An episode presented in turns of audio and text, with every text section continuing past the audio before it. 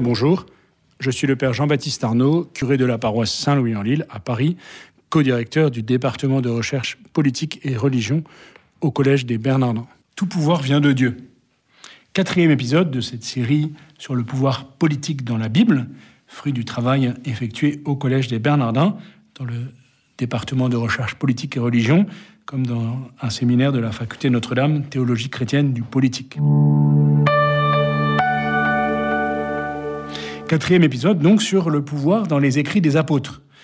Partie du Nouveau Testament hors évangile, pour une part écrit bien avant l'évangile et jusqu'à la fin du premier siècle. La conscience de l'origine divine de toute autorité fonde, dès les temps apostoliques, la vision chrétienne du pouvoir politique et l'attitude à adopter face à lui. Le pouvoir politique, inscrit dans le dessein de Dieu, est légitime, en tant qu'il recherche la paix et le respect du droit. Écoutons Saint Pierre dans sa première épître au chapitre 2.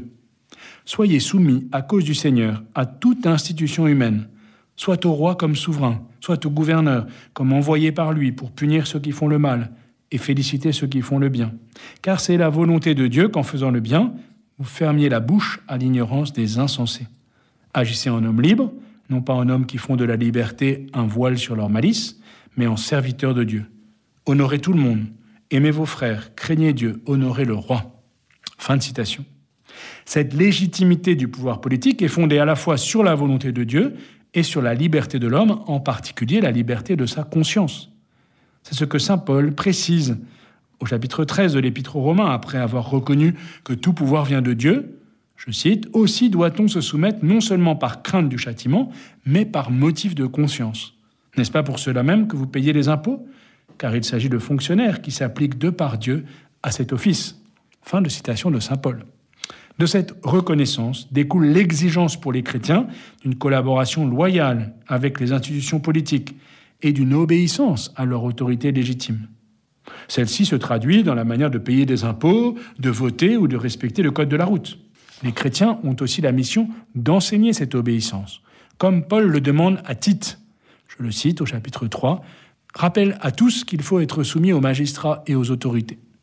Une conséquence de cette reconnaissance de la légitimité du pouvoir politique consiste dans l'invitation souvent répétée à prier pour les gouvernants. Je recommande donc, dit Paul dans la première à Timothée chapitre 2, avant tout qu'on fasse des demandes, des prières, des supplications, des actions de grâce pour tous les hommes, pour les rois et tous les dépositaires de l'autorité, afin que nous puissions mener une vie calme et paisible en toute piété et dignité. Cette prière, pour ceux qui détiennent l'autorité, en les confiant à Dieu, source de toute autorité, est aussi une manière de désigner leur mission, prendre soin de la paix, à l'intérieur comme à l'extérieur du pays, et aussi de la relativiser, afin de ne pas céder à la tentation de les diviniser. Si l'on prie pour eux, c'est qu'ils ne sont pas des dieux. Deuxième temps, sur le pouvoir politique dans les écrits du Nouveau Testament, après la liberté et l'obéissance au pouvoir politique, la résistance et le témoignage du martyr. Bien des textes du Nouveau Testament assignent en effet une limite claire au pouvoir politique. Si tout pouvoir vient de Dieu, nous l'avons dit, s'il faut rendre à César ce qui est à César et à Dieu ce qui est à Dieu, nous l'avons dit aussi, cela signifie qu'il existe une autre souveraineté que celle de l'État, que l'on pourrait appeler le droit de Dieu.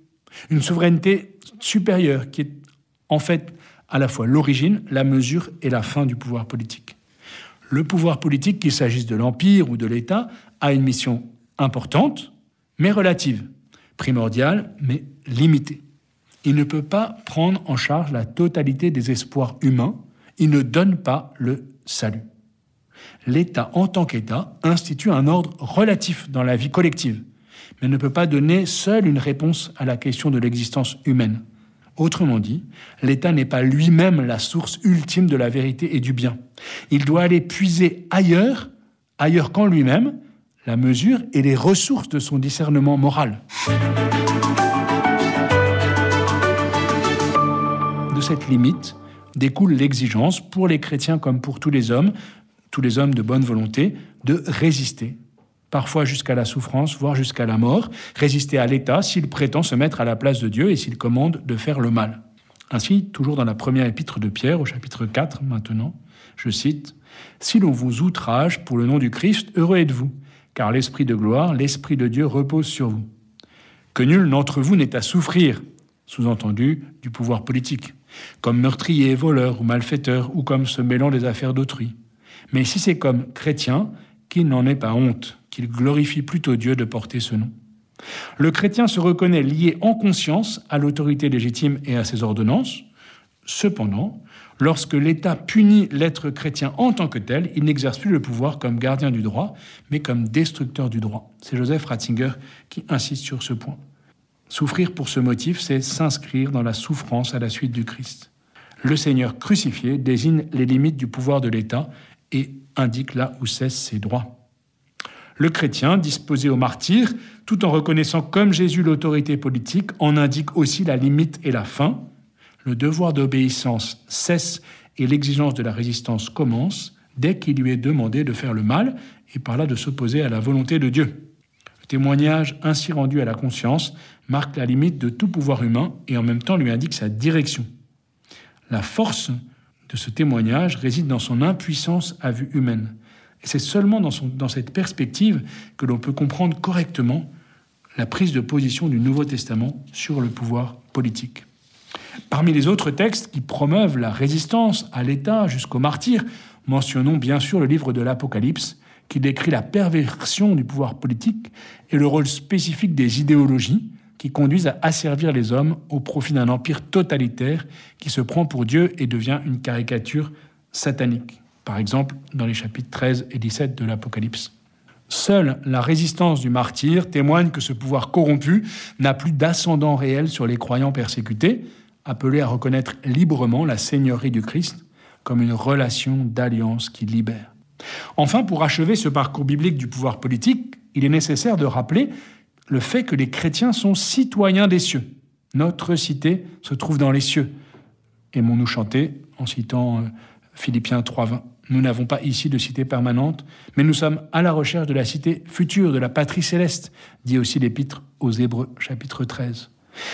Par conséquent, les chrétiens seront toujours des étrangers, comme ceux à qui Pierre s'adresse, ou plus exactement, des étrangers domiciliés, comme le dit l'Épître à Diognète, un des premiers écrits chrétiens.